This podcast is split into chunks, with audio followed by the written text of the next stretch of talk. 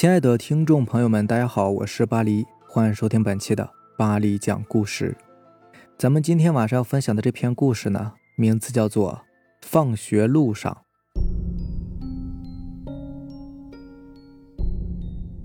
我不知道，也没见过鬼是什么样子，但在我的记忆里，我曾经有一次经历，让我至今不敢回忆。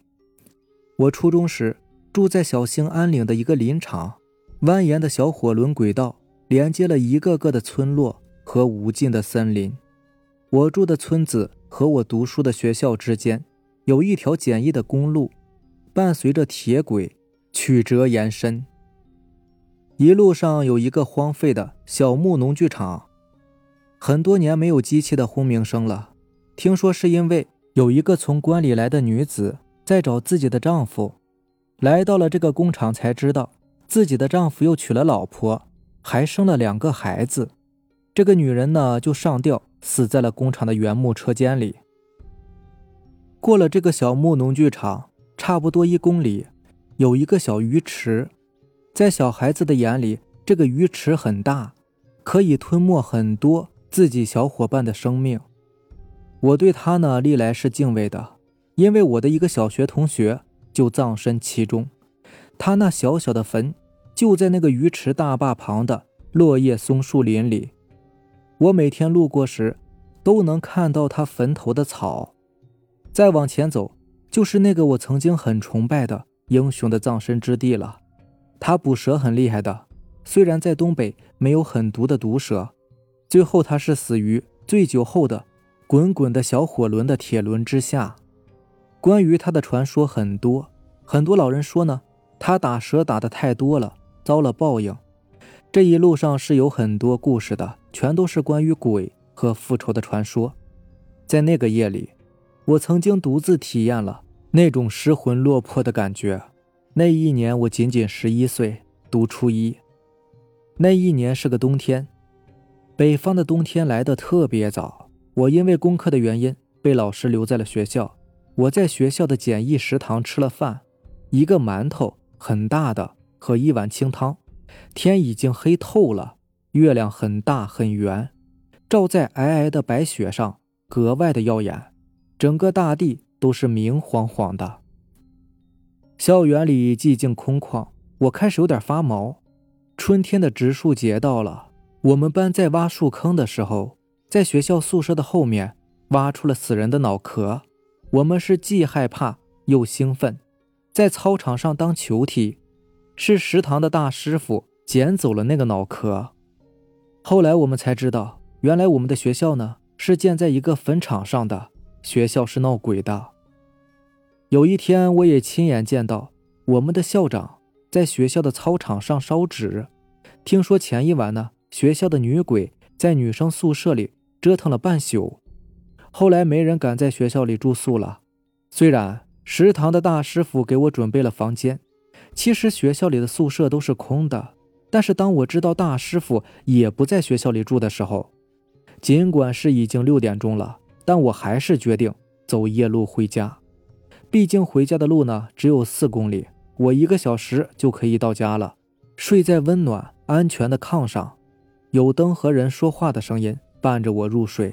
而学校呢，学校的寝室里。只有无尽的寂静，和偶尔传来腐败的木头发出的阵阵奇怪的声音。我要回家，我一定要回家。我迅速地收拾了书包，跟食堂大师傅说了一声，就往外走。大师傅奇怪地看了我一眼，也没有说什么。我就这样开始了我一生难以忘记的旅途。学校所在的小镇，昏黄的路灯渐渐地在我身后远去。月光白的扎眼，我在小火轮的铁轨上匆匆地走着，月光在铁轨上留下两个光斑，紧紧地跟着我，亦步亦趋的。人的声音渐渐若有若无了。我走在白色的月光下，在寂静的树林里，什么声音都听不到。我紧张的心情渐渐的放松了。我觉得我都是自己在吓自己，什么鬼故事，那都是吓唬小孩的。我什么也没有看到，什么也没有发生。月光是这样安静的流淌在我的身旁。我心情愉快，放松，步子也变得快而轻起来，欣赏着雪在我的脚下发出咯吱咯吱的声音。我逐渐的愉快起来，也许是我走得太快了，我开始热起来，穿在棉袄里的衬衣有点湿了。我放慢脚步，似乎感觉到有一点点风吹在脸上，在树上干枯的树叶却连抖都没抖一下，我却毫不在意的继续走着。但这时我的外部世界发生了一些变化，然而我却一无所知。不知我又走了多久，我感觉到我的脊背冰凉冰凉的。我想，也许是我的汗消了，湿了的衬衣贴在了身上，所以我才会有这种冰凉的感觉吧。但从这时起，奇怪的事情发生了。我听到一阵马蹄在坚硬的雪地上敲击的急促而清脆的声音，就在我的身后，声音越来越近。我暗自高兴，是否可以坐一个顺风车呢？省得走路这么辛苦了。我满怀希望的转身向身后看去，一辆马车在我的身后飞快的走来。我站在路边，扬起手，大声的喊着：“哎，我可以坐你的车吗？我到前面的屯子。”车上的人似乎没有听见我的呼喊，马车很快从我的身边驶过。我能清晰的听到车夫在抽打马的清脆的鞭子声和他吆喝牲口的呼喊。车过去了，我很沮丧，目送着马车在我身边驶过。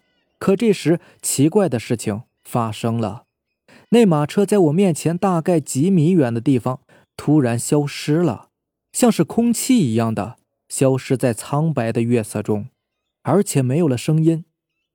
那马蹄声，那鞭子声。那吆喝声全都像是被海绵吸收了一样消失了。天空仍然是月朗星疏，安静的月光静静的流淌在我的身边，好像刚才什么都没有发生过，没有马，也没有车。我来不及判断和思想，我也来不及恐惧和惊慌，一切就这样消失的无影无踪、无声无息的。我感到奇怪。心想，也许是我看错了吧。于是悻悻地继续往家里走。我看着路两旁熟悉的环境，我走到了那个小木农具厂的旁边了。我浑身的汗毛莫名其妙地竖了起来，我感到一阵恐惧在我的脚底升起，直冲脑顶。我的头发在沙沙的响。我加快了脚步，想尽快地走过这个传说中。有冤死的女鬼的地方，我的脚似乎不太听我的话了。我开始摔跤，但我不敢回头。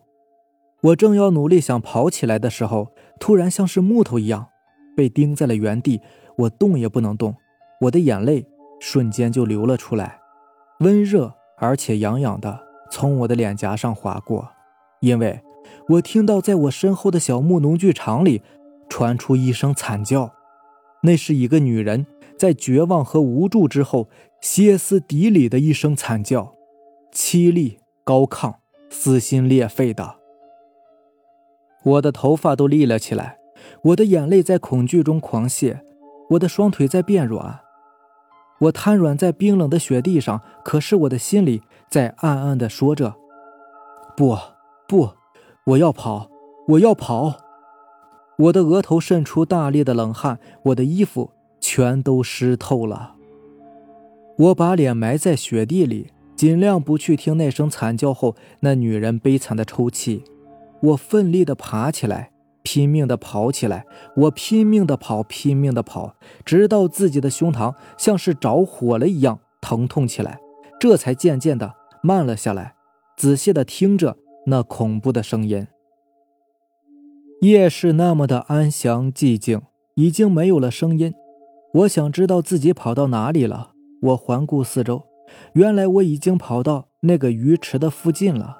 在这个恐怖的夜晚，我听着远处埋葬着我的小伙伴的松林里传来阵阵的松涛，我紧张的心情已经到了无法忍受的地步。